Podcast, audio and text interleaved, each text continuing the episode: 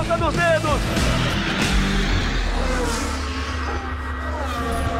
Rafael Lopes. Amigos do GE do Sport TV, sejam muito bem-vindos a mais uma edição do Na Ponta dos Dedos. Como vocês estão vendo, a gente está num lugar bem diferente. Né? A gente está num hotel aqui em São Paulo. Estou aqui com o Luciano Burti. A gente vai ter uma entrevista muito especial aqui hoje, aliás, com dois convidados muito especiais, né, Luciano? A gente sempre fala que tem convidados especiais, mas acho que hoje a gente está um pouquinho acima da média. Exatamente. Caprichamos, então vamos nessa. A gente daqui a pouco vai receber os dois pilotos da Ferrari, o Charles Leclerc e o Carlos Sainz, para um papo antes do Grande Prêmio do Brasil. E claro, depois do papo, né, depois da entrevista com os dois pilotos, a gente volta aí, sim, atualizando o que aconteceu na corrida. Lembrando que a gente está gravando essa entrevista antes da corrida. Antes do GP São Paulo, hein? É, GP São Paulo, é verdade. GP de São Paulo de Fórmula 1 mudou o nome, a gente se confunde todo direto, direto. Mas daqui a pouco a, a gente volta, claro, com conteúdo a, a, atualizando o que aconteceu na corrida, mas antes a gente vai ver a entrevista com os dois pilotos da Ferrari, começando com o Charles Leclerc. Então, Charles, seja muito bem-vindo aqui ao Na Ponta dos Dedos. Eu queria te fazer a primeira pergunta. É, como é que você viu essa tua, primeira, essa tua temporada na Ferrari? Eu queria que você fizesse um balanço dessa temporada aqui de 2023. Bem, tem sido uma temporada um pouco decepcionante porque chegamos à primeira corrida e entendemos de cara que não iríamos lutar por vitórias. E obviamente, após terminarmos em segundo no Mundial de Pilotos e de Construtores do ano passado, tínhamos o objetivo de lutar pelo título nesse ano. E após uma ou duas corridas, entendemos que seria extremamente difícil. O desempenho que tivemos estava um pouco abaixo das nossas expectativas. Então, de cara, tivemos de reagir e tentar trabalhar o mais duro possível para voltar a vencer. O que tentamos fazer da melhor maneira possível. Acho que foi uma temporada em que aprendemos muito, mas é claro, o que foi um pouco decepcionante em termos de desempenho. But, uh, of course, a bit disappointing uh, in terms of performance. Eu acompanhei sua carreira antes da Fórmula 1, né? na verdade, por ser próximo do seu empresário, Nicolas, eu acompanhava desde cedo. E lembro quando você chegou na Ferrari, né? aquele piloto jovem, você ainda é jovem, mas mais jovem ainda, é, muito motivado, muito confiante, muita velocidade, mas a Ferrari nos últimos anos não foi tão competitiva quanto aquele seu primeiro ano de 2019. Você continua motivado, confiante ou mudou alguma coisa? E como é que sua experiência pode ajudar nesse sentido? I think experience always helps. Acho que a experiência sempre ajuda. Por outro lado, minha motivação ainda está tão grande quanto no meu primeiro ano de Fórmula 1. Sempre estou motivado para fazer o melhor, sempre me esforço da mesma maneira que no meu primeiro ano. Então é o mesmo Charles, só que com mais experiência. E com experiência, você também aprende a ser um pouco mais paciente. A maneira como eu venho trabalhando com a equipe mudou.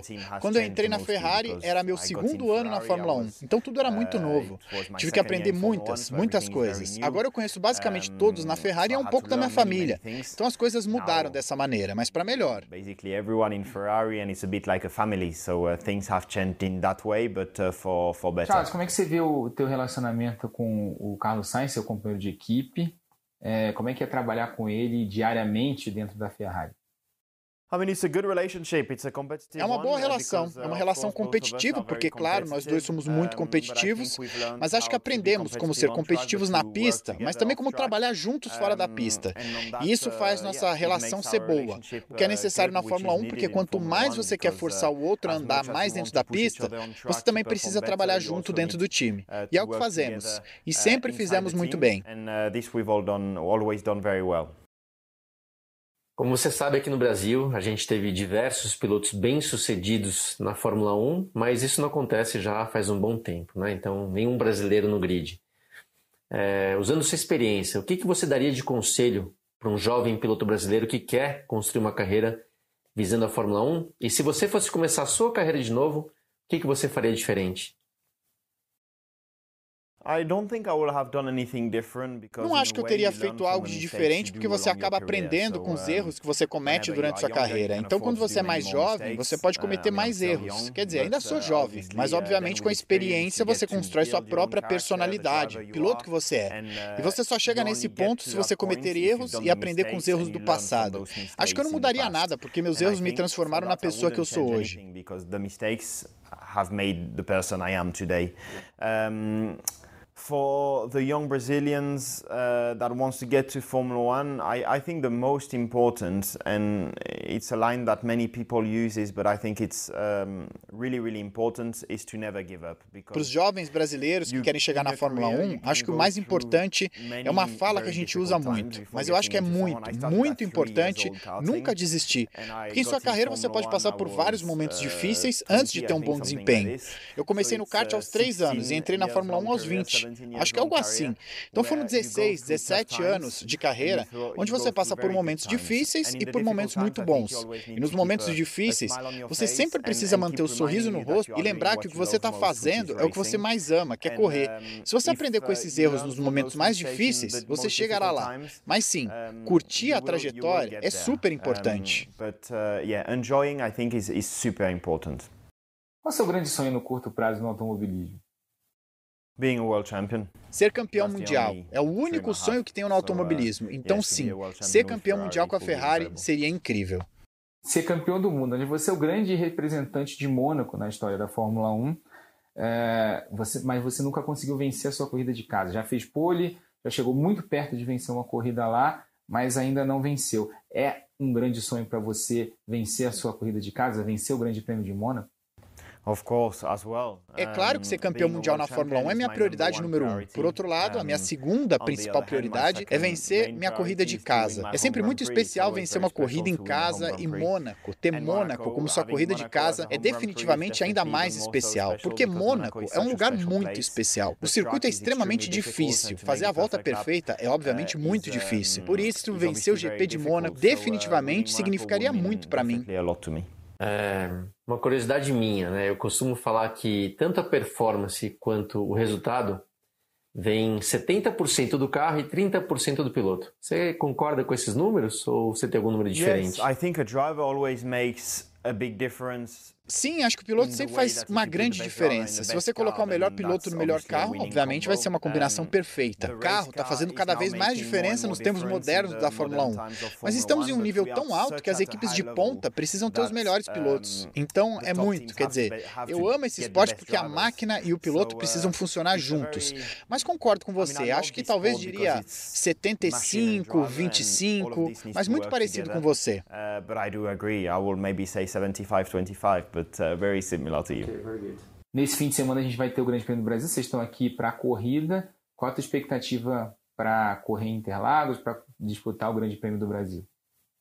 I love São Paulo as a track. It's a track that I was always uh, using when I was younger on the PlayStation, racing with my brothers. It, I will always choose São Paulo. Eu amo o circuito de São Paulo, uma pista que sempre escolhia no PlayStation quando era mais jovem, correndo com meus irmãos. Sempre escolhia São Paulo. Não sei o porquê, mas é sempre uma pista que escolho desde criança e também é um lugar muito especial para mim, porque o único ídolo que eu tive na minha carreira foi o Ayrton Senna. Obviamente, quando eu venho para o Brasil, ainda posso sentir quantas pessoas são fãs dele, quanto legal legado ele deixou. É um lugar muito especial para ver. Ontem eu também tive a sorte de ser convidado pela família do Ayrton para visitar um instituto. Pude ver o carro dele de verdade, os capacetes que ele usou, e é simplesmente inacreditável. E para mim é algo muito, muito especial também vindo de Mônaco. Ayrton foi absolutamente incrível em Mônaco e sim, ele sempre foi meu único ídolo. Então vir ao Brasil é sempre especial por isso também. And to me, something is, some, is, is, is really, really special. Also, coming from Monaco, Ayrton was absolutely incredible around Monaco. And um, yeah, he's always been my one and only idol. So to come to Brazil is, is always special for that too. Sobre Interlagos, né, sobre a pista, você tem. A gente, inclusive, falou recentemente com, com o Massa, que já ganhou aqui duas vezes, quase três, na verdade. E eu lembro, em 2006, que o Massa na sexta-feira nem era competitivo, não estava entre os 10. Chegou no, no, sábado, ele fez a pole e domingo ganhou a corrida.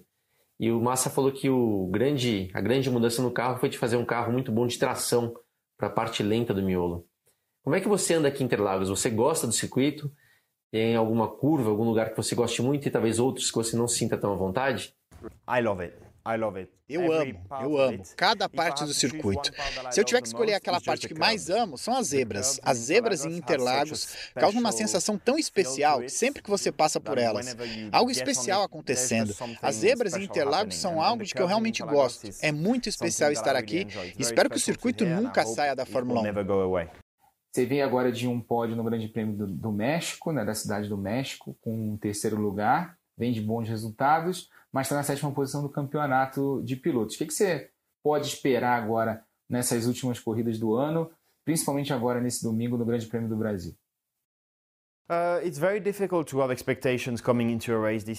É muito difícil ter expectativas para uma corrida neste ano, porque nosso desempenho tem sido muito inconsistente. Numa corrida estamos na pole e na corrida temos dificuldades. E às vezes é o contrário, bem na corrida, mas com dificuldades na uh, qualificação. Por isso é muito uh, difícil esperar alguma coisa, mas é um fim de uh, semana com corrida sprint.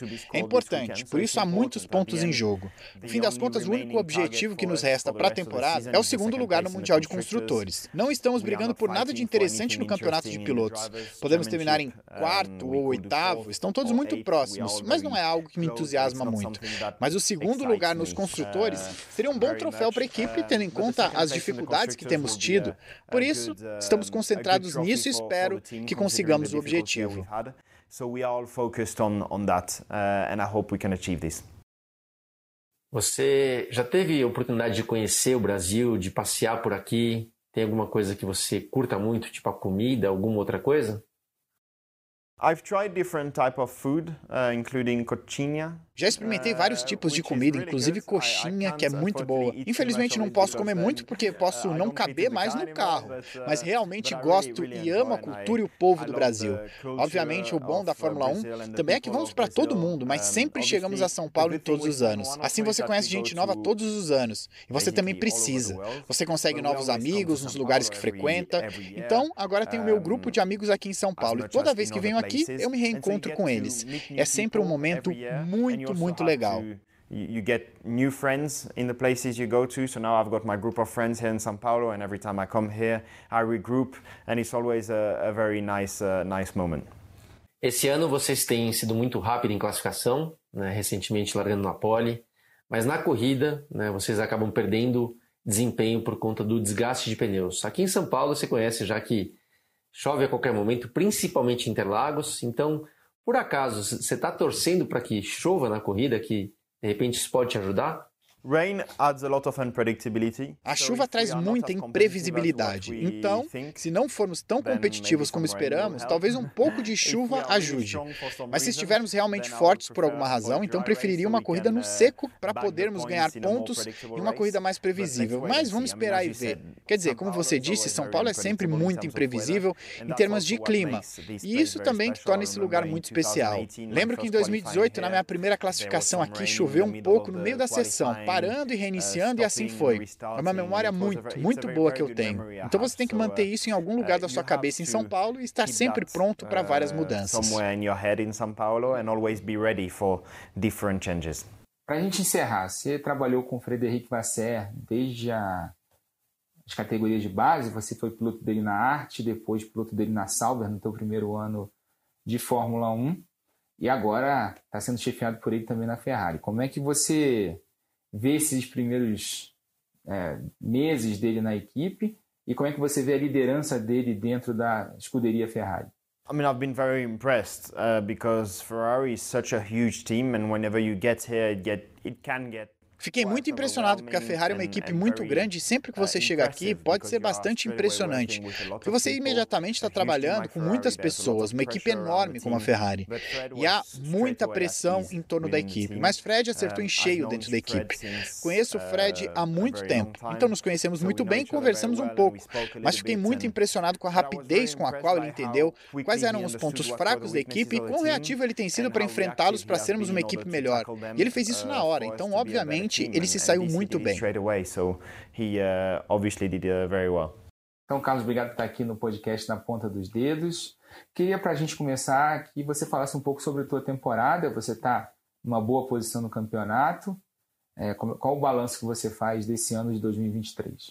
Uh, é um sentimento um pouco confuso. Provavelmente não atingimos todos os nossos objetivos, que era, obviamente, lutar pelo campeonato e ficar nessa posição.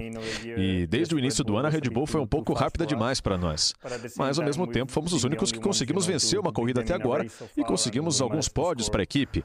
Então, estamos na direção certa. Mas, sim, o início de temporada podia ter sido um pouco melhor. Obviamente você é um piloto talentoso, já se mostrou muito rápido. Devo até admitir que você está tendo um desempenho melhor do que eu esperava esse ano, então parabéns. É, mas eu queria saber, eu queria destacar, na verdade, que para mim o seu ponto mais forte é a sua inteligência, sua visão de dentro do carro. Muitas vezes a gente percebe você ajudando a equipe em termos de estratégia, mais ou menos como se estivesse é, assistindo a corrida do lado de fora do carro. Né? Então, isso é um ponto forte. Foi por acaso algo que você desenvolveu até por, pelo seu pai ser um piloto, né, um grande piloto de rally? Foi algo intencional de seguir esse caminho ou é um talento natural que você tem e nunca, na verdade, percebeu que era assim? Sempre foi muito natural para mim tentar ajudar a equipe de dentro do carro. Eu sempre acreditei que o piloto é uma parte importante e fundamental para a decisão da equipe. E você pode ajudar a equipe a tomar a decisão certa, sendo que é 50-50. A equipe vê a corrida de fora e você por dentro. É muito importante que a comunicação seja boa e que todas as informações sejam compartilhadas para tomar a decisão certa. E quando essa comunicação é melhor, sempre compartilhada, é quando a equipe consegue tomar a decisão certa. Sempre foi muito natural querer participar de de todas essas discussões. Minha prioridade número um, quando chega uma equipe nova, é dizer a eles que, olha, tudo bem, mas me escutem, compartilhem tudo comigo, porque posso ajudar. Enquanto isso estiver funcionando, acho que vai poder me ajudar. I tell them, look, everything okay, but listen to me and share everything with me because I feel like I can help. And um, as long as that is working, then it's always, uh, I think, going to, to help me, I think. E até aproveitando essa pergunta do Luciano, você acha que esse é o seu ponto mais forte no teu estilo de pilotagem? Não, não, acho que meus pontos fortes são o meu talento e velocidade. Você sabe que sem talento e velocidade, não importa o quão inteligente você seja, nunca vencerá uma corrida. Todo mundo fala sobre Singapura, o quão inteligente a estratégia foi, mas se eu não tivesse sido rápido em Singapura, não teria vencido. E a chave para Singapura foi a pole position no sábado. Você sabe, para estar na pole, na frente de 19 outros pilotos, você precisa ter velocidade. Portanto, talento e velocidade vêm em primeiro lugar. Então, você pode complementá-los com inteligência e sem erros, a vitória chega. Eu tenho uma curiosidade, eu uso um número de que a performance do carro e o resultado vem 70% do carro e 30% do piloto. Para você esse número faz sentido ou você vê de uma forma diferente? Acho que é extremamente difícil estabelecer um percentual, mas se tivesse que fazer, acho que é mais ou menos isso. É impossível dizer exatamente o percentual, mas acho que está muito claro que atualmente os pilotos estão de três décimos a meio segundo um do outro. Mas existem carros que são um segundo melhores que outros e carros que são um ou dois décimos.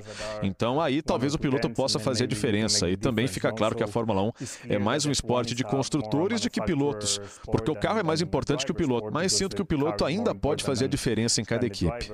Essa é a beleza da Fórmula 1. Still the driver can make a difference in each team, no? And uh, and uh, and that's uh, the beauty of Formula 1. Claro que o sonho de todo piloto de Fórmula 1, Carlos, é ser campeão do mundo, né? Mas fora isso, você tem algum sonho assim para resolver, para é, tentar realizar a curto prazo no automobilismo? Não penso em nada agora. Honestamente, minha cabeça está tão ocupada com a Fórmula 1 em ganhar um título pela Ferrari que nada mais chega perto a um sonho como esse. Estou tão ocupado, tão focado, tão determinado, sabe, para alcançar esse objetivo, que nada mais importa. Mesmo amando Le Mans, adorando Dakar, os rallies, só não tenho tempo para pensar nisso porque eu estou muito focado na Fórmula 1. Eu, na minha época de Fórmula 1, devo dizer que sofri bastante na questão de preparo físico. Os carros, obviamente, eram rápidos, mas principalmente no carro da Prost que eu guiei em 2001, não tinha direção hidráulica e eu sofria pra caramba. Você, eu vejo que é um cara que se prepara bem, é, o condicionamento físico é fundamental. Eu queria saber então o que, que você acha, né, em relação ao preparo físico e o que, que você faz para poder lidar com a velocidade de Fórmula 1 de hoje em dia. So, well, first of all, thank God that we have power steering nowadays. If uh, actually the other day in Mexico, my power steering broke in FP and I couldn't turn more than this. Bem, antes de mais nada, graças a Deus que temos direção hidráulica nos carros atualmente. Na realidade, no outro dia no México, minha direção hidráulica quebrou e eu não conseguia virar mais do que isso. Os carros são muito difíceis de virar e eu só consegui virar isso e não conseguia virar mais. Eu não poderia fazer um hairpin, por exemplo. Mas sim, sinto que eu estou em forma. Sempre coloquei muito foco nisso. E meu pai sempre me disse que que o último percentual é graças à força física. E eu também acho que aquele frescor na cabeça para pensar a corrida, ver o quadro geral, de ver todo o cenário, ajudar a equipe com a estratégia, pensar fora da caixa, sabe? Pensar no que eu posso fazer melhor durante a corrida ou no que posso fazer com a estratégia ou com as minhas configurações para ser mais rápido, vem graças a um bom condicionamento físico. Se você não está bem aqui, você não está bem aqui. É uma coisa que vem junto e para mim o preparo físico é importante, pois é muito difícil ser um piloto de Fórmula 1. O treinamento é muito específico, o pescoço, os músculos do pescoço, a parte central. Eu nunca consegui treiná-los na academia. Então, o que eu faço é garantir que eu sou um atleta híbrido e que eu estou apto para fazer o que eu faço. Só tenho boa força muscular. Eu levanto muitos pesos, mas depois também faço todo o meu treinamento cardiovascular. Tenho boa mobilidade, bom alongamento, então me torno um pouco bom em tudo. E aí, quando eu coloco um, digamos, atleta em um carro de Fórmula 1, meus músculos se adaptam ao carro. É o que tenho feito por toda a minha vida e funciona para mim. Vejo os pilotos fazendo coisas diferentes, mas tenho certeza que para mim está funcionando. to the Formula One car because it's what I've been doing the rest of the, my my life, and uh, it works. It works for me. And there's I see other drivers doing different things, but I know that this for sure for me it's working. Está aqui em São Paulo, né? Semana de Grande Prêmio no, no Brasil. Mas eu queria saber de você, Carlos, qual é a primeira coisa que vem na sua cabeça quando a gente fala em Grande Prêmio no Brasil, em Grande Prêmio em Interlagos? Well, it's history, no? It's, uh... É a história, além de ser um ótimo circuito. Acho que todos sabemos o quão Interlagos é bom. Tem subidas, descidas, curvas inclinadas e tem curvas incríveis, como essa de Senna e aquela subida direita muito rápida. Acho que também tem muita história. Sempre houve ótimas corridas em Interlagos, o clima, boas ultrapassagens, boas corridas, decisões de campeonato. Todas as vezes que um jovem piloto vem para Interlagos é um choque, sabe? É história. Você já viu isso tantas vezes na TV e sempre quer voltar. You see its history, you know, you, you've seen it so many times on TV that you always want to come back. Falando sobre Interlagos, a gente sabe que vocês têm sido muito rápido, principalmente em classificação, na corrida. Sofre, a Ferrari tem sofrido com desgaste de pneus. Te falo já que o asfalto aqui em Interlagos está um pouco mais deteriorado, então um pouco mais abrasivo do que no ano passado, o que não pode, o que pode não ajudar vocês. O que, que você acha então? Seria a chuva bem-vinda? Você torce para chover ou tanto faz? Yeah, I feel like our Sinto que nossos problemas na corrida não vêm realmente da degradação dos pneus. É apenas o ritmo do carro. Você sabe, volta a volta com muito combustível e pneus usados. Nosso carro simplesmente não é tão competitivo quanto o Red Bull, Mercedes ou McLaren. Temos de lutar com isso. E às vezes sofremos mais. Ainda não vi o asfalto de Interlagos, mas sinto que talvez seja uma daquelas pistas onde vamos bem na classificação e talvez tenhamos um pouco mais de dificuldade na corrida. Honestamente, atualmente a chuva não muda o cenário tanto como há 5, 10 anos, em que com um pouco de chuva uma equipe ficava rápida subitamente. Hoje, quando chove, a Red Bull continua na pole ou a Ferrari. Não faz tanta diferença. Não sei se é porque todos os pilotos sabem exatamente como pilotar na chuva ou se as equipes acertaram a pressão dos pneus, o acerto. E não é que você não possa fazer tanta diferença na chuva como você fazia no passado. Nailing the tire pressure, the setup, and it's not the you cannot make a lot the difference in the rain like you could do in the past. A gente falou bastante sobre automobilismo, falou sobre, bastante sobre dentro da pista, mas Brasil também tem a questão da cultura. Né? O que, que você gosta mais da questão cultural no Brasil? O que, que você gosta mais do Brasil, mas do lado de fora do automobilismo? Bom, antes de mais nada, a cultura em geral tem uma admiração muito grande pelo automobilismo, né? E como fã de automobilismo, quando você vem ao Brasil, sente que o brasileiro gosta de corridas, e eu amo isso.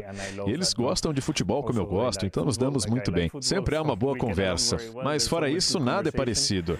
A comida, e também sinto que, sendo espanhol, somos parecidos com os brasileiros na forma que tratamos os outros. Então, sempre me sinto muito em casa no Brasil, sempre sinto que tenho coisas em comum com essa cultura e com esse país e me sentiria muito confortável aqui.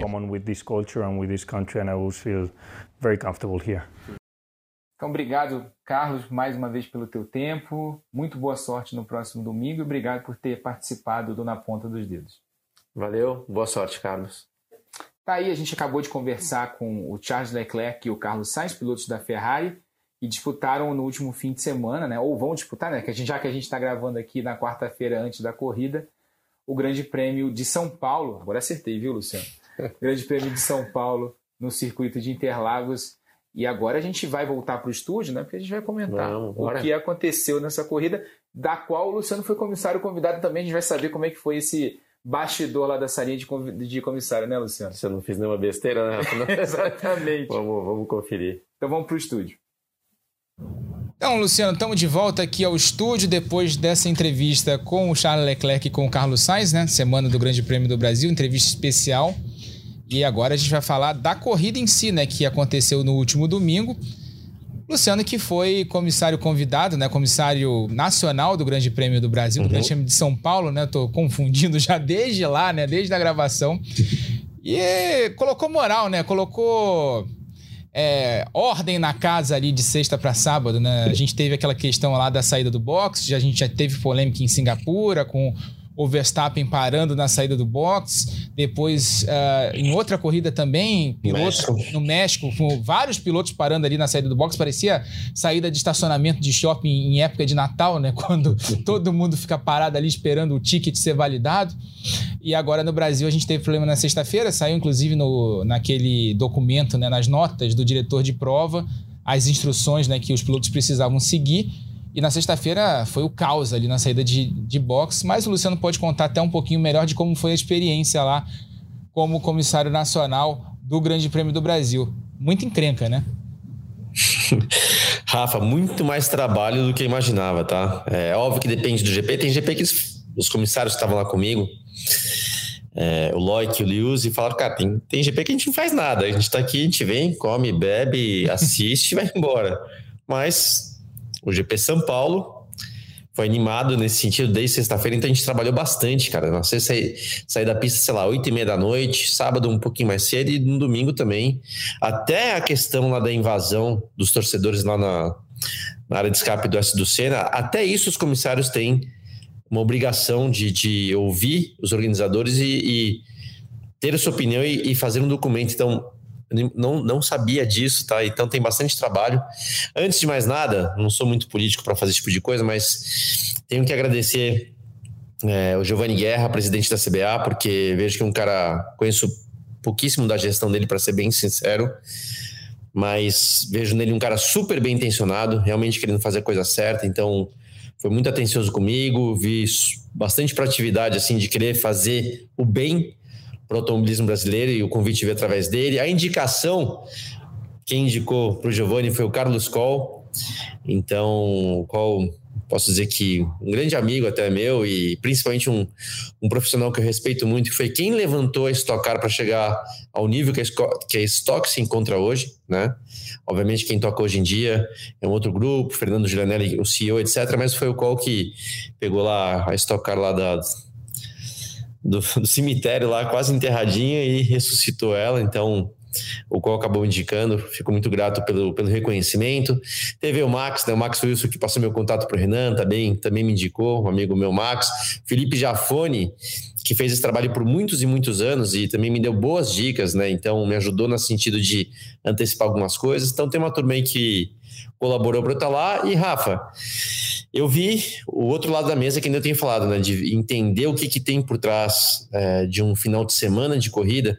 O piloto, foi a função que eu já exerci, ou de repente como imprensa, no caso o comentarista aqui, Luciano, que vê o quê? A gente se preocupa com os carros, com o que aconteceu na pista e esquece, realmente não presta atenção no, no que tem em volta. É muita coisa, é muita coisa em relação à parte de cuidados com a pista, cuidados com os boxes, questão de segurança, questão de infraestrutura, que é o mais importante em qualquer autódromo.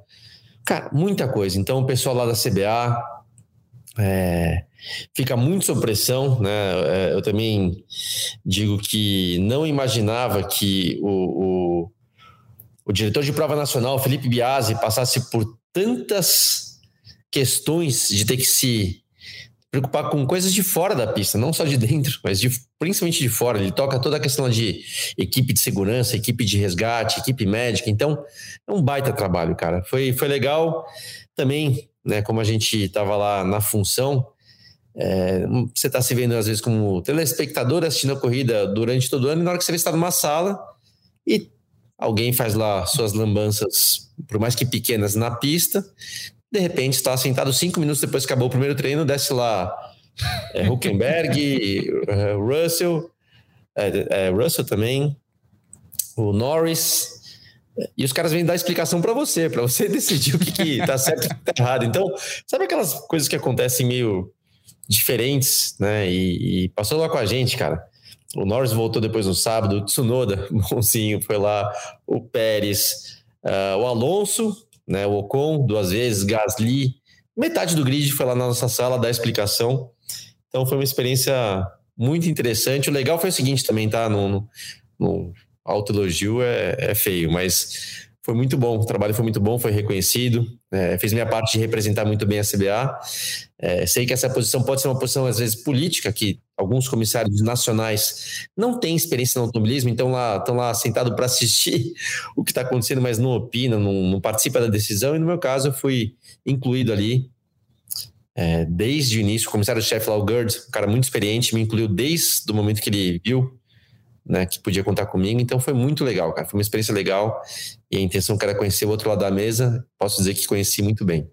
Ah, legal é que eles te incluíram nesse, na, nas decisões, né? E te fizeram participar, né, o, aproveitando tua experiência, né? Como, como piloto de, durante tantos anos aí no automobilismo, tua passagem também pela Fórmula 1.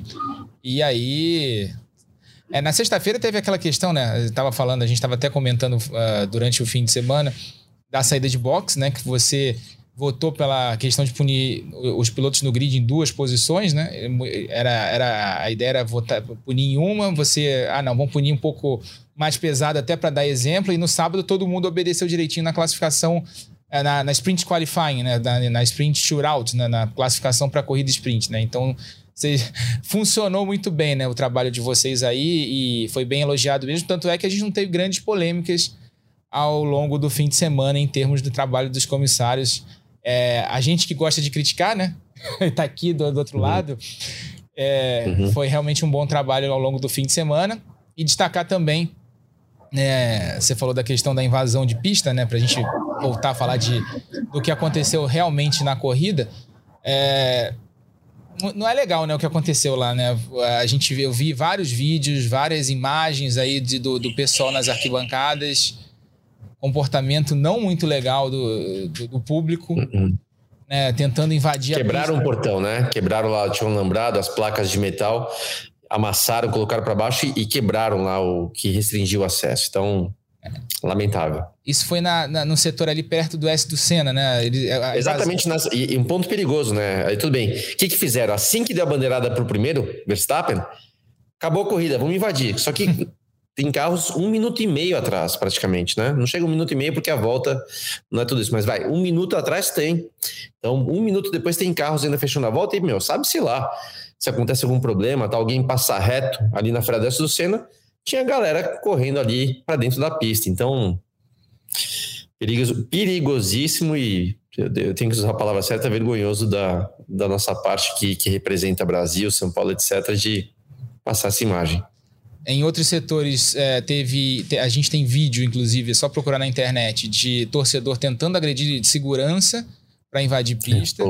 no setor, uhum. aquele setor da Heineken que fica, fica na junção ali, inclusive as imagens. Eu ouvi falar são desagradáveis. Colocando escada para colocando escada para pular lambrado. Exato, exato. E, e, é, e o de segurança é. tentando não deixar e o pessoal tentando bater no segurança, aquela é, não chega a ser, obviamente, imagem de torcida organizada de futebol, que é muito mais violenta do que isso, mas para a gente que está acostumado com um tipo de público no automobilismo, não é uma imagem legal. Não, tá longe disso. E por causa disso, né, e até para fazer o gancho com o trabalho do Luciano. Os organizadores foram chamados na, na, na sala dos comissários, eles deram as explicações dele, ad, deles, admitiram inclusive falhas é, no esquema de segurança. E por serem reincidentes, porque em 2021 houve também uma invasão de pista desordenada, né? gente cortando inclusive alambrado com o alicate, por aí vai. É, o sistema de segurança do Grande Prêmio de São Paulo vai ser avaliado pelo Conselho Mundial da FIA, se eu não me engano, em fevereiro. Os, os, os é, organizadores do Grande Prêmio de São Paulo vão ter que a, a apresentar um plano de contingência para esse tipo de, de situação lá para o Conselho Mundial. É, e, pra, e, e, esse plano vai ter que ser aprovado para o ano que vem aqui no Grande Prêmio de São Paulo. Obviamente, o Grande Prêmio não corre risco, foi renovado, inclusive, nesse fim de semana até 2030. Mas uma coisa que corre risco, sim, e aí os maus torcedores, é, é culpa dos maus torcedores, é aquela invasão ordenada que acontece ao fim da prova. Né? Já há alguns anos, a organização abre os portões para que Exato. os torcedores entrem na pista e cria aquela imagem legal no fim da corrida, dos torcedores gritando ali na frente do pódio, é, como tem em Monza, como tem em vários outros circuitos é, do mundo. E, obviamente, com, com gente abusando desse direito, esse direito né, que foi concedido ao torcedor, né, com um plus ali para quem paga o ingresso que já é caro do, do Grande Prêmio de São Paulo, esse direito pode acabar por causa de gente que não sabe se comportar. Então, vamos ficar ligado porque pode mudar muito, as coisas podem mudar muito pro, em relação a público, né, ao, ao, ao controle de público na próxima, no próximo Grande Prêmio de São Paulo, que está marcado para o ano que vem, no, no fim do ano também, lá para novembro. Uhum. Então, uhum. isto posto, vamos falar da corrida, né? A gente teve um fim uhum. de semana que a gente meio que adivinhou o que ia acontecer, né, Luciano? Também não é muito, não é muito difícil adivinhar o que ia acontecer, né? Mais uma vitória de Max Verstappen, 20 corridas no ano, 17 vitórias do Max Verstappen. Impressionante o que está acontecendo nessa temporada já é o maior domínio da história. A gente, a gente no início do ano a gente chegou a especular aqui se seria o melhor, o maior aproveitamento de vitórias numa temporada de um piloto na história. Mas aí a gente falava, ah, não, não vai bater aqueles aproveitamentos dos anos 50, porque eram menos corridas, bateu.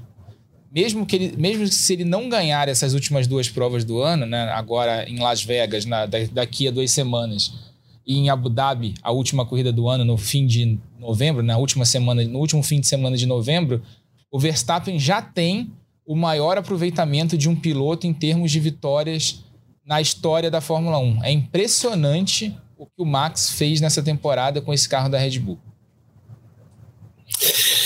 Rafa, a gente acertou o meio que óbvio que é chato, né? É chato acertar é, nisso. Vamos lembrar que não foi só no domingo, teve a sprint no sábado e igual.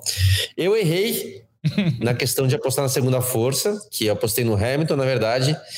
É, faria, fez muito, faria sentido, muito sentido a Mercedes andar bem aqui, mas pelo contrário, né, cara? Uma das piores corridas do ano para a Mercedes, assim. Você vê declarações do próprio Toto Wolff, é, meio envergonhado de falar, cara, inaceitável o que aconteceu aqui sem explicações, não consegue entender ainda o carro, por incrível que pareça, né?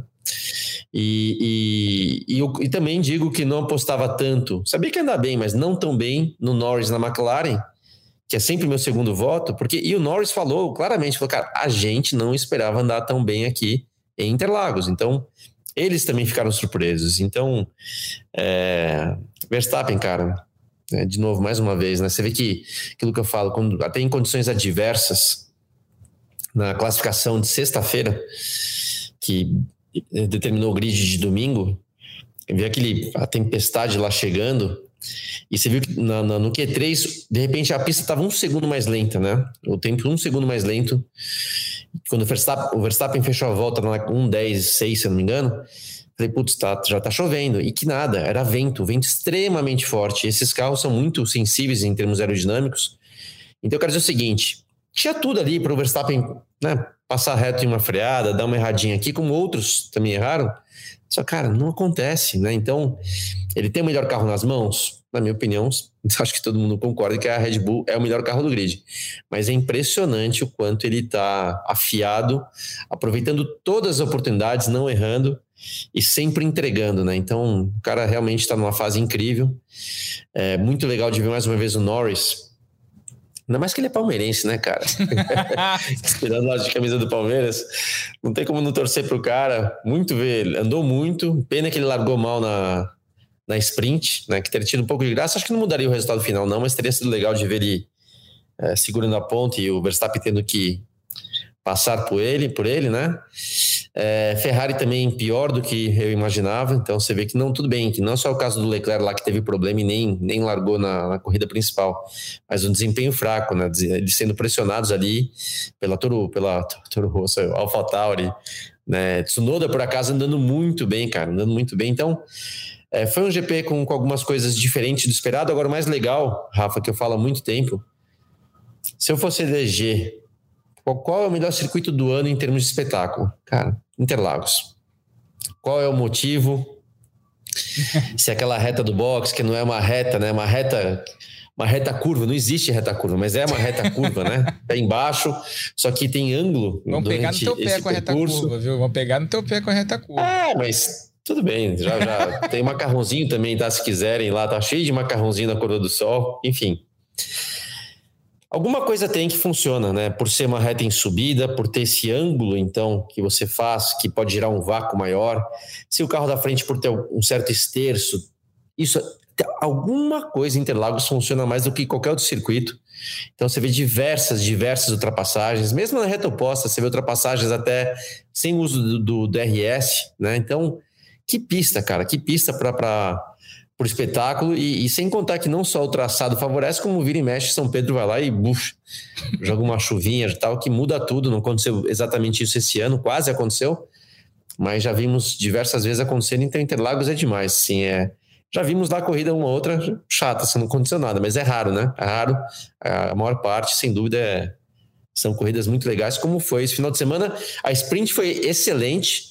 A de domingo foi morninha, ah, mas a última volta, as duas últimas voltas foram espetaculares. Então, valeu esperar até o final para curtir o GP. É, você, só, aproveitando algumas coisas que você falou. Só para confirmar, o Verstappen é o primeiro piloto a bater os 500 pontos numa temporada, já tem 524 nesse ano. Mais é, do que o dobro do que o Pérez, que é o segundo, né? Exatamente. É, ao fim das, da, das 22 etapas nesse ano, ele vai ter no mínimo 77,2% de aproveitamento de vitórias, superando os 75% do Alberto Ascari, lá de 52, né?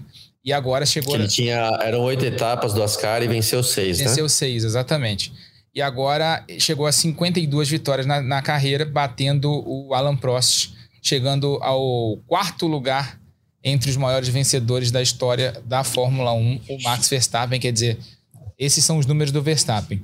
Você Falta falou do... só mais uma para ser, ter, ser o terceiro, né? Uma só para igualar o Vettel, né? Isso, uma, uma para igualar o Vettel. Ele pode terminar o ano como terceiro maior vencedor se vencer Las Vegas e, e Abu Dhabi, o que ninguém duvida, né?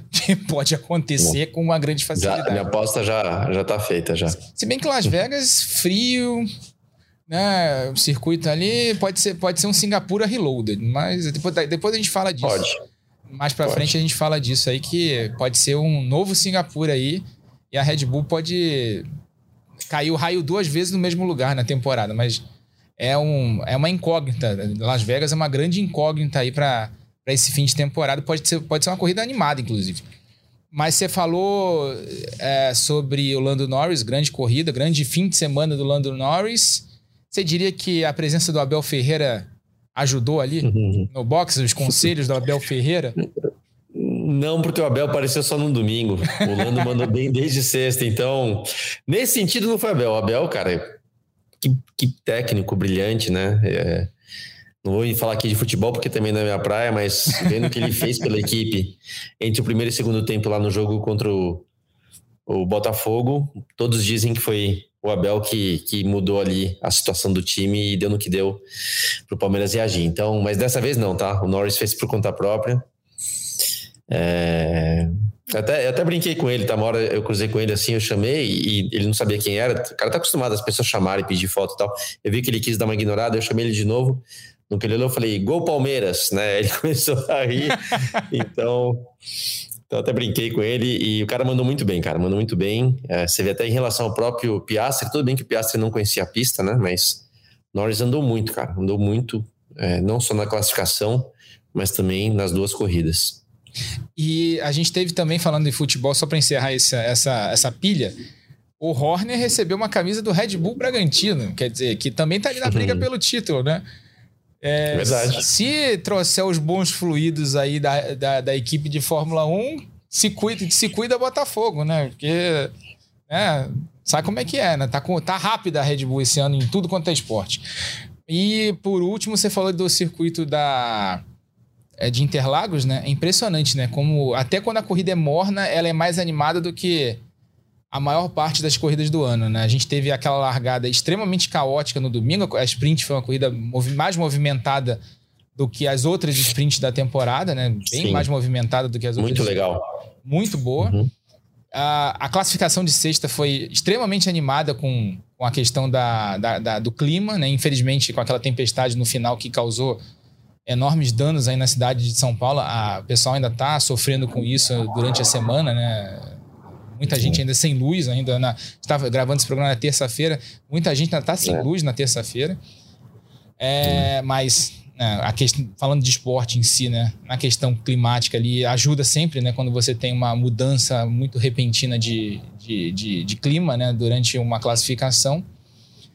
E no sábado, uma corrida sprint mais animada. E no domingo, você teve aquela largada extremamente caótica, né? No início ali, um, uma mudança radical ali. Você teve cinco abandonos logo de cara, né? Cinco problemas logo de cara com pilotos importantes. O Ricardo teve problemas, vinha também para um resultado bom. A gente viu o que Tsunoda fez durante a corrida.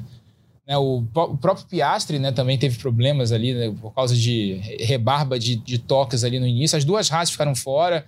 O, o Albon também vinha para uma boa corrida, ficou fora. Depois, no final da corrida, aquela disputa sensacional entre o Fernando Alonso e o Sérgio Pérez ali, decidida na linha de chegada por cinco centésimos, né? De, de segundo. O Rafa. E, e até para eu tô falando, para não esquecer, né? Teve, obviamente, tem que destacar o que a Aston Martin andou bem aqui, não só com o Alonso e com o Stroll também, então mostra que o carro foi muito bom. Nem acho que eles mesmo não, não entenderam muito porquê, porque não teve nenhuma, nenhum upgrade nem nada. Eu vi carro, os carros de perto, Aston Martin é, de olhar assim aerodinâmico, tá? Quem sou eu para falar? Não sou engenheiro, não sou nada. Mas você olha o carro, não é tem, tem uns detalhes não muito legais, que nem você vê na Red Bull, que nem você vê na própria McLaren. Mas, pô, o carro andou demais e, e o Alonso, cara, deu uma aula, para mim, inclusive, tá? Uma aula de o que fazer para não ser ultrapassado em Interlagos, a ponto de mudar traçado, quase fazendo traçado de chuva em uns pontos que eu, eu, eu admito, eu jamais teria pensado nisso. O Alonso, cara, deu uma aula de pilotagem e esse esse pódio dele para mim foi dos melhores que ele já teve na carreira assim né? não foi uma vitória mas que corrida que que capacidade que ele teve cara. Incrível incrível Alonso. É, é tendo um carro bom na mão ele, ele ainda consegue fazer diferença. É impressionante como, como o espanhol ainda anda né? ainda sabe andar. Muito.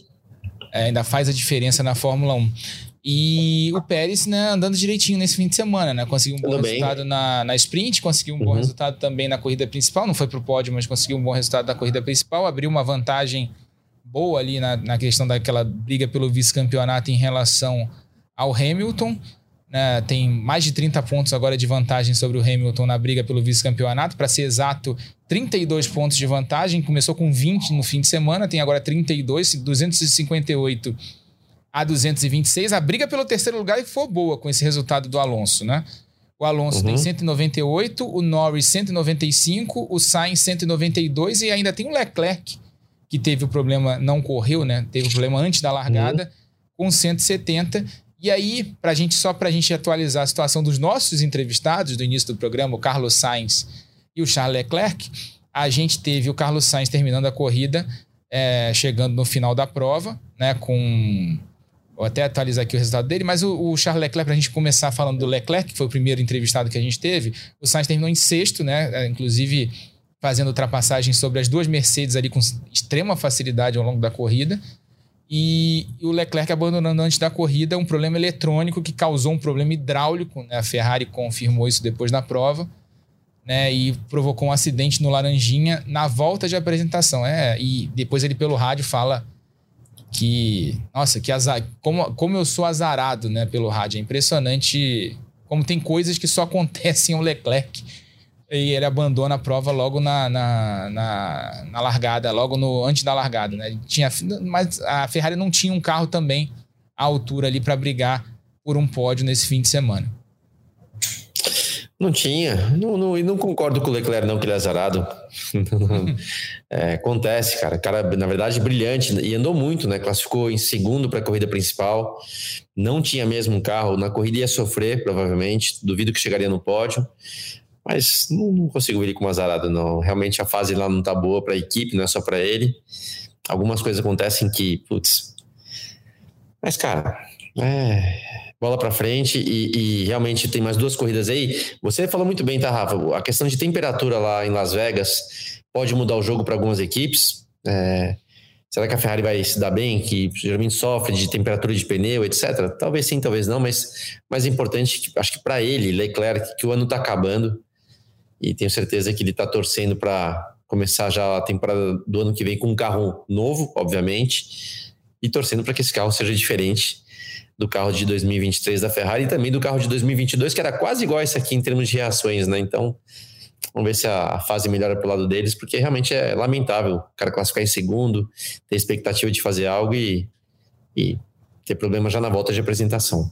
Ah, e, e, a gente falando, a gente tá falando de Las Vegas, né? O Sainz, antes, antes de falar de Las Vegas, o Sainz fez o que, aquilo que a gente esperava, inclusive que a gente falou bastante com ele durante a da entrevista, né? Que é aquela questão de ser um Sim. cara é, inteligente em termos de corrida, né? Quando ele viu que Sim. ele viu que não dava para fazer grande coisa na prova, né? então foi lá, fez uma corrida regular com ritmo regular de prova, conseguiu um sexto lugar que era o melhor que ele ia conseguir realmente nessa prova, salvou uns pontinhos importantes para o campeonato, tá ali na briga pelo terceiro lugar, pode terminar em terceiro lugar e pode dar pontos importantes ali para para Ferrari na briga pelo pelo segundo lugar de construtores. Está difícil, né? São 382 para Mercedes, 362 para Ferrari, mais né, 20 pontos em duas etapas, com, com quatro carros, né, dois carros de cada equipe na disputa, pode ser que ainda seja possível descontar essa diferença. E Las Vegas, a gente estava comentando até uma, por mensagem, né? Las Vegas é um circuito totalmente desconhecido, de com retas, né, longas, pelo que a gente vê no mapa do circuito, né, fica no centro de Las Vegas, né, no centro ali onde tem os hotéis, os cassinos, né, aquela aquela, aquela paisagem icônica de, da cidade lá é, das apostas, né, do, famosa lá nos Estados Unidos, mas é um vai ser tudo atividade noturna, né, e bem noturna. Né? A corrida no Brasil vai ser às três da manhã de domingo. E a previsão para o horário das atividades, lembrando que lá no, nos Estados Unidos já é outono, né, indo para o inverno, e lá é deserto, né, no meio do deserto, é de 6 graus para os horários da, das atividades. Isso vai causar um problema enorme, ainda mais se a gente levar em conta de que é uma pista de rua e não é um asfalto de competição, né, de asfalto de autódromo. Sim. Vai, levar, vai causar um problema enorme para as equipes e para os carros, né, para os pilotos principalmente, trazerem os pneus para a temperatura ideal, né? Vai ser. De novo, tá? Talvez alguns carros aí que, que tenham defeito, defeito no sentido de superaquecer. Eu vou dar um exemplo agora, Haas, né? Que tem um carro que é, esquenta demais o pneu, por isso que eles são capazes, principalmente o Huckenberg, de classificar bem, ou seja, uma volta lançada é muito bom, porque o pneu chega na temperatura, etc. Mas depois que largou, dá duas, três voltas, começa a andar para baixo, porque o pneu está quente demais, desgasta demais. Ué, de repente é um carro que lá vai andar super bem, por conta de aquecer um pneu no asfalto frio e de pouca aderência. Então, a gente pode ver algumas surpresas. Agora, eu vou te falar, eu ainda aposto na Red Bull com o Verstappen? Vou dizer que sim. E você falou muito bem. Eles, Singapura não foi bom para eles. E, e, a chance de Las Vegas ser pior é grande. Mas aposta que, né? Não gosto de perder a aposta, eu ainda apostaria neles. Mas concordo, viu, Rafa? Pode mudar o jogo por um motivo importantíssimo que é as condições de temperatura, tanto é, do ar em relação à parte aerodinâmica, mas principalmente do asfalto. É, e eu, eu tenho. Eu participo de dois bolões de Fórmula 1, né? Além do, da, gente, uhum. da gente fazer o nosso time no Cartola Express, né? Aliás, você pode fazer o seu também. Vai ter Las Vegas, uhum. vai ter, vai ter também para Abu Dhabi. Mas uh, eu, eu, participo de dois bolões de Fórmula 1 com os amigos, né? Num deles a gente tem que mandar a aposta pro. Né, o palpite para um bloco de cinco corridas. Quando eu fui. No final do campeonato, você quer dar aquela arriscada no final, né? Você não tá numa boa posição no campeonato. Las Vegas eu não apostei na, na Red Bull por. Né, coincidência com Singapura. Falei, ah, sabe uma coisa? Vou, já que é Las Vegas, né? Terra dos cassinos, vou de all-in. Tentei uhum. ali e vou falar, não, nessa eu não vou de Red Bull. Nessa eu vou de, sei lá, acho que eu apostei na McLaren. Não, eu fui, fui, fui de Ferrari. Como a Ferrari tinha ido bem em Singapura, eu fui. Eu meio que espelhei o palpite de Singapura e fui de Ferrari. Eu falei, vai que dá Sainz de novo, ou dá Leclerc. Então vamos lá, que de repente ou você ganha bem ou você perde muito, né? É bem, é bem, é bem all-in, né? Como, como no poker. Aposta boa. É, mas isso a gente falar na semana que vem, que semana que vem tem Exato. um programa sobre Las Vegas. A gente falou, acho que a gente esgotou o tema Interlagos, né? Interlagos que, aliás, uma última coisa sobre Interlagos, né, Luciano? Que a gente também uhum. abordou na, na entrevista. A gente falou isso semana passada no programa com o Felipe, né? E, e a gente também abordou na entrevista com tanto com o Leclerc quanto com o Sainz a questão do asfalto de Interlagos, né? Na sexta-feira, o Alonso reclamou pelo rádio a questão da, da pista tá bastante suja. Tinha, claro, algumas falhas na questão de limpeza da pista, né? tinha alguns parafusos ainda. Falhou ali a, o checklist ali da limpeza por parte da organização. Né? A gente viu isso, na, na inclusive o, o qualifying né, da, a classificação para a corrida de domingo na sexta-feira atrasou um pouquinho, 15 minutos por causa disso.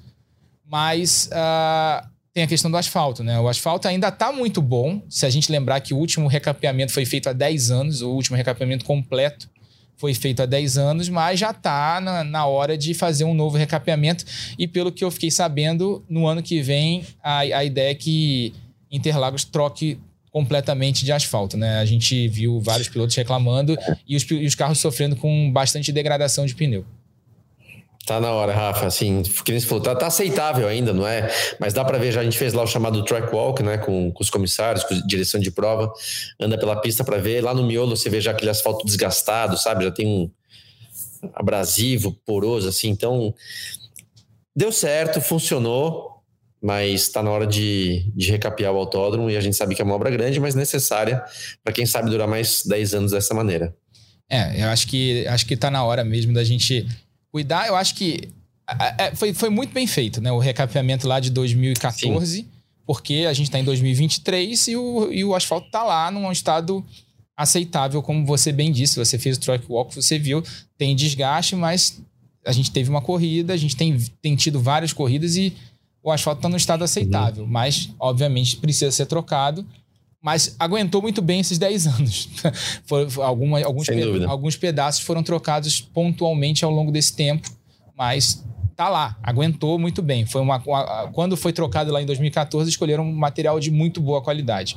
Isso, foi, isso é fato. E que agora em 2024, né, que é a previsão, pelo que eu fiquei sabendo, que eu acho que o material seja da mesma qualidade do, do usado lá em 2020, 2014, né, né no último recapeamento completo uh, de Interlagos. Interlagos, nosso templo do automobilismo, tem que continuar existindo durante muitos anos, que seja uma praça multiuso de eventos, né? não é culpa dos shows essa questão do asfalto, isso era uma questão já prevista mesmo de, de troca de, de asfalto ao longo do, dos anos, isso tem que ser feito mesmo. A questão é que quando você para para trocar o asfalto completamente, você inviabiliza o uso do autódromo, né? E, e, e aí você praticamente é, inviabiliza também a existência das categorias regionais que dependem da existência do autódromo. Então é aquela coisa da, da escolha de Sofia, né?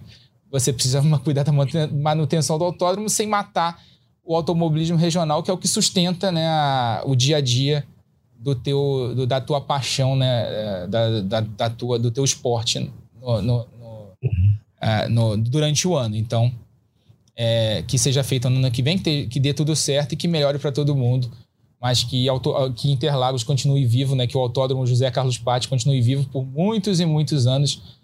Lembrando que a Fórmula 1 está renovada até 2030. Luciano, você tinha. Você queria falar um negócio agora no fim do programa, né, é. sobre o podcast da semana passada. Isso. À, à vontade. A palavra é tua. Vamos lá, Rafa. O assunto aqui é bom, GP, São Paulo, etc. Mas eu vou ter que trazer um assunto do. do como é? A semana seguinte, acho que o momento é certo para poder, na verdade, aqui deixar claro o que eu achei que estava claro, mas para agora ter certeza que vai ficar claro. Pelo seguinte, né, a gente entrevistou o Massa na semana passada, papo muito bom, aliás, é, foi muito legal para quem não assistiu, vai lá conferir no GE. Ponto Globo, porque o papo foi realmente legal. E no finalzinho, né, surgiu, o Rafa trouxe a questão que tá todo mundo sabendo daquele processo, daquela ação que o Felipe tá é, acionando, no caso a Fórmula 1 e a FIA, para tentar então, é, vamos dizer assim, para eu simplificar, para tentar é, mudar o resultado que foi da temporada de 2008, quando teve aquele evento em Singapura, aquele incidente lá com o Nelsinho, da equipe Renault, que foi uma, um resultado sim manipulado, todo mundo já sabe, admitido né, pelo próprio Nelsinho, e que o Felipe quer mudar então o resultado final. Ele perdeu o campeonato para o Hamilton por um ponto e quer ter direito ao título, uma vez que aquela prova influenciou o resultado final do campeonato. E então ele vê direito nisso e ok. Então, quando a gente tocou no assunto, e até falei a respeito, eu disse o seguinte: então, basicamente, Rafa, eu vou repetir tudo que eu falei, tanto no caso do podcast com o Felipe, como também no podcast 172, 172 que a gente fez com o Nelsinho, que foi de lá então que surgiu um burburinho. Eu vou basicamente repetir, mas agora explicando com mais detalhes a minha visão sobre o assunto, tá? É, vamos lá. Quando eu, a gente falou com o Felipe no final, o Felipe falou para mim, pô, mas não concordo com o que você está falando, e eu, eu tinha dado minha opinião. Qual foi a minha opinião? Eu falei assim, ó, Felipe, é, escutando ele, né, as emoções dele a respeito desse assunto, o peso que isso tem para ele, eu peguei e falei assim, falei, ó, Felipe, opiniões, obviamente, cada um tem a sua, sobre se acha que isso faz sentido ou não faz sentido. Opinião, cara, opinião é que nem eu me vesti aqui de roxo, laranja, com bolinha vermelha, e Cara, todo mundo pode dar opinião. Pô, acho bonito, acho feio, acho ridículo, acho legal. Opinião, cada um tem a sua. Mas o julgamento, né? Então, assim, eu quis dizer, falei, Felipe, cada um pode ter sua opinião, mas ouvindo você, o que eu acho só que ninguém pode julgar se isso está certo ou errado. Somente você sabe o que você sentiu, o que você sente a respeito disso. Então, opinião é bem-vinda, opinião é aberta, mas um julgamento não. Né? O julgamento é algo que é só seu, só você sabe o que você sente sobre isso. E ele falou: não, não concordo com você. Eu vi que tinha alguma rusguinha, tinha alguma coisa esquisita, a gente acabou o podcast. Até perguntei para o Rafa, falei, Rafa, de repente eu me expliquei mal ali. E ele falou, não, cara, ficou claro, mas talvez ele não tenha entendido. Enfim, por conta disso, eu fiz questão de falar com o Felipe, até por mensagem eu falei com ele. E aí também, Rafa, não, é, não aqui mandando recado para ninguém não, tá? Falei já com o Felipe e estou usando aqui nosso podcast, porque já que foi aqui que surgiu então o assunto, eu vou responder por aqui também, para que não só o Felipe saiba. Tipo, eu poderia responder para ele individualmente, né? Politicamente, não. Vai ser aqui então para todo mundo ouvir e não tem nenhuma dúvida. Então vamos lá. Hoje mesmo eu fiz questão de escutar novamente o, o podcast do Nelson, né? Que foi ali que teve um, um barulhinho. E eu fiquei, vou dizer assim, surpreso que realmente lá eu, eu acho que o que eu falei foi bem, bem fácil de entender. Mas, quando eu procurei o Felipe para saber se tinha algo que tinha algum mal entendido, ele, ele admitiu para mim, falou, pô, então, ouvi dizer, olha, presta atenção, ouvi dizer que quando vocês fizeram o podcast com o Nelson, você deu uma opinião que, que pô, não, não, vamos dizer, não me agradou. Então, começando, tá? Ouviu dizer, não é que o Felipe viu por conta própria, ouviu e, e se incomodou com o assunto, e dizendo que eu dei uma opinião tá? Não foi o caso também, não deu opinião absolutamente nenhuma e vou explicar exatamente o que eu falei. Para quem tiver qualquer dúvida, recomendo também assistir aquele podcast com o Nelsinho.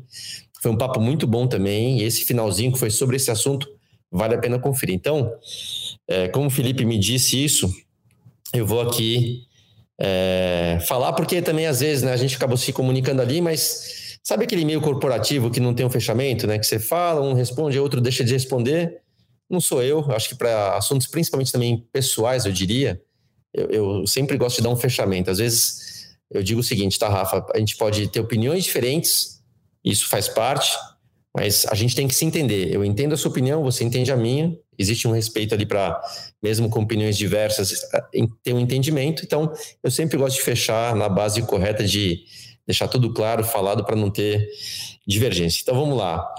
Foram dois pontos que eu falei ali no podcast do Nelsinho, né? Quando surgiu é, o assunto de você fez trouxe o assunto tal, eu comecei falando, falei, Rafa, para ser bem sincero, eu nem gosto de falar sobre esse assunto, tá? É um assunto, né, fora da pista, dessas maracutaias, rolos, confusões, coisas feias do esporte, não só da Fórmula 1, mas que nesse caso é da Fórmula 1. E eu faltou só um detalhe de eu falar ali. E eu não tô falando isso, que eu não queria nem tocar no assunto, não é um assunto bom, porque o assunto do Felipe não é isso, não é o assunto dele. Eu, Luciano, eu, Luciano, e já contei um pouco para vocês, eu tenho as minhas lembranças ruins dessas questões da Fórmula 1 suja, eu diria assim, de fora da pista, de fora do carro. Né? Às vezes dentro da pista, mas de fora do carro. Então, eu, eu até falo assim, eu tenho os meus, vou chamar num bom sentido, tá? Meus cadáveres enterrados de assuntos ruins que eu vivi na Fórmula 1. Só eu sei o que eu sinto a respeito deles. Então, eu não quero fazer exumação, fazer a biópsia de novo no cadáver. Cara, faz 20 anos que eu corri, eu prefiro virar a página. Então, aquilo que eu quis dizer, que eu nem gosto de trazer esse assunto, Felipe, não estou falando do teu caso. Tem a ver comigo, cara. Tem a ver com o meu passado, né? Se para você é diferente, tudo bem. Para mim, cara, eu realmente prefiro de novo, das minhas histórias e, e, recordações de coisas ruins, eu prefiro virar a página e deixar para lá. Então, eu acabei usando essa referência minha para quando surge um assunto como esse seu, que né, é um assunto seu, não tem nada a ver comigo, mas tem que entender a minha posição e o meu sentimento, tá? Exatamente isso, o meu sentimento em relação a esses assuntos. E outra, cara, que seja claro, e, e eu deixei isso claro lá. Falei, tá claro, todo mundo sabe. Né? Falei, desse jeito, todo mundo sabe o que é certo e o que é errado. O Nelson estava lá com a gente, óbvio que a gente sabe né, o que aconteceu e que é errado. Óbvio que todo mundo sabe que o Felipe foi prejudicado sim. Não tem dúvida, isso é, uma, é algo indiscutível. Né, que o resultado foi manipulado, é indiscutível. Então, não dei, não dei opinião a respeito, eu só falei o que eu sinto desses problemas da Fórmula 1. E o segundo ponto foi quando o Nelson lá também né, contou a situação que ele viveu para fazer o que ele acabou fazendo, cara. Uhum. Até conto rapidinho aqui da Rafa. Quando eu me lembro até hoje, quando o Reginaldo Leme, na transmissão do GP da Bélgica, a gente estava lá em Spa. Quando o Reginaldo, durante a transmissão, trouxe as informações de que o incidente com o Nelson Spa, o acidente do Nelson tinha sido proposital, tinha sido uma ordem da equipe e tal. Eu e o Galvão, cara, a gente ficou olhando, juro pra você, olhando um pra cara do outro, meio balançando a cabeça. Tipo, meu, o Reginaldo bebeu. Gente, o Reginaldo não avisou a gente que ia falar. Então, era algo tão inimaginável. Tipo, meu, que absurdo, jamais isso aconteceria. A gente não acreditou. E no ar, eu e o Galvão falando, o Regi, a gente, desculpa, mas a gente não concorda, isso aí não aconteceu. Então, cara, não preciso nem falar o que é certo e o que é errado demais, né? Mas assim, ouvindo o Nelsinho e, e, e lembrando o que ele deve ter vivido, cara, para fazer o que ele acabou fazendo, eu lembrei do Luciano Burti. Né? Eu comparei na hora, você vai lembrar, Rafa Falei, Nelsinho, você falando me lembra a minha situação ali na Prost, um, um piloto ali jovem, imaturo, inseguro por toda a pressão que estava recebendo, sem o apoio de alguém né, que pudesse ter me guiado melhor, me, me ajudado em termos dessa emoção mesmo, de, de autoconfiança, autoestima, quando você está ali, cara, numa situação difícil. E eu fiz uma comparação, de falar, Nelsinho, eu comparo com o meu acidente em Spa, que eu quase morri. A manobra que eu fiz, cara, na verdade foi uma totalmente inconsequente. Eu tentei lá resolver um problema que eu quase morri, literalmente quase morri. E eu cometi um erro assim que eu falo hoje, pensando, cara, já impossível fazer uma manobra daquela tão estúpida, num ponto tão perigoso, naquela velocidade que eu tava, eu quase morri. Então eu falei, Nelsinho, eu te entendo, cara. Eu te entendo. Não tô falando que eu entendo que ele tem alguma razão em fazer o que ele fez. Eu entendo só aquele menino novo, uhum. jovem, imaturo, inseguro, cheio de pepino, cheio de frustrações na cabeça, de fazer, de ter uma atitude inconsequente. Né? Foi só o que eu disse. Então, não estou retirando nada do que eu falei, não estou mudando nada, Rafa. Você é prova, você estava lá comigo, você escutou tudo. É... Não, você só, está trazendo exatamente o que você é... falou, exatamente. E, e, e aí, usando as, o que o Felipe me passou, né? Eu vi dizer que você falou algo, cara. Infelizmente, esse alguém que levou a informação para ele tem pessoas que são azedas com a vida, tem pessoas que de repente não simpatizam comigo. O interlocutor, obviamente, muitas vezes pode entender de uma forma diferente, mas quando a mensagem é clara, cara, obviamente quem levou pro Felipe, até acho que eu sei quem foi, mas levou torto. E aí o Felipe, né, na emoção que ele tá, é, fica, obviamente, incomodado né, com, a, com a situação. E, e eu tô, tem uma colinha para não esquecer de falar nada, tá? É, já falei isso aqui tudo. Aí, a única coisa só que eu Vou responder aqui o Felipe, que na hora eu também não pensei exatamente. O Felipe falou: pô, cara, você devia ter me ligado pela sua posição, já que você né, tem aí comentarista, seu podcast e tal. Pela sua posição, você devia ter me ligado, e foi muito pertinente o que o Felipe falou. Não que você tivesse que concordar comigo, mas pelo menos para você ouvir de mim o que eu tinha a falar a respeito. E se sua opinião fosse para a direita ou para a esquerda, tudo bem, mas pelo menos você teria me ouvido e, e saberia melhor o que falar a respeito. E eu falei, pô, Felipe, quer saber, cara? Você tem, ok, você tem razão. Ao mesmo tempo, eu não me arrependo de não ter te ligado. Eu acho que eu não ligaria mesmo para você. E aí me depois falei, por que, que eu, eu tenho a sensação de não ligar para o Felipe? Cara, Felipe, lembra do, do, da história que a gente tem, que vem desde 2002. Rafa, nosso tempo está curto, mas é só o finalzinho, tá? é, tranquilo. Desde 2002, cara, quantas e quantas informações sigilosas né, eu tinha sobre você, Felipe Massa, é, sobre questões de Ferrari, sobre Jean Todt, Nicolas Todd, seu empresário, quantas coisas que a gente tinha ali que você dividia com a gente em jantares, etc. Que, cara, eu, eu não misturava uma coisa com a outra. Do Rubinho, cara, meu amigo, né? Quantas e quantas coisas eu sei da, da vida, da carreira do Rubinho, coisas que prejudicaram vocês, coisas que beneficiaram vocês, que nunca vieram à tona, porque, cara, eu sempre tive esse filtro de ter uma distância do amigo, vamos dizer assim, Luciano com o Felipe, com o Rubinho, etc., para o comentarista de TV. Então, essa, esse filtro foi que, que, que talvez me fez confundir. Não vou ligar para o Felipe para perguntar nada, porque eu não quero que eu seja influenciado para falar algo a respeito, ou que eu procure apenas o Felipe. A gente não se fala o tempo todo. Então, que eu procure ele apenas para saber algo que me interessa foi desenvolvido um filtro aí nos 10, 12, 15 anos que a gente tem de relação.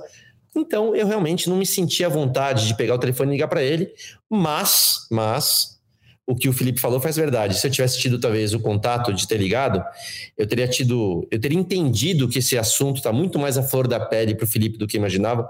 Não é apenas um assunto jurídico. Eu teria sentido o Felipe e aí sim eu teria tido mais cuidado para tocar no assunto, tá? Então, uma certa delicadeza, faltou uma certa delicadeza, talvez, da minha parte, e, e cara, não, não, mudei absolutamente nada do que eu falei antes, mas pedir desculpa é nobre. Então, se eu faltei com alguma delicadeza de não deixar claro e que o Felipe foi tocado por isso, óbvio, Felipe, cara, me desculpa, não foi minha intenção, tá claro aqui, né? Acho que não tem problema nenhum nesse sentido. É, e só para acabar, né? Então, eu tô lendo minha colinha aqui.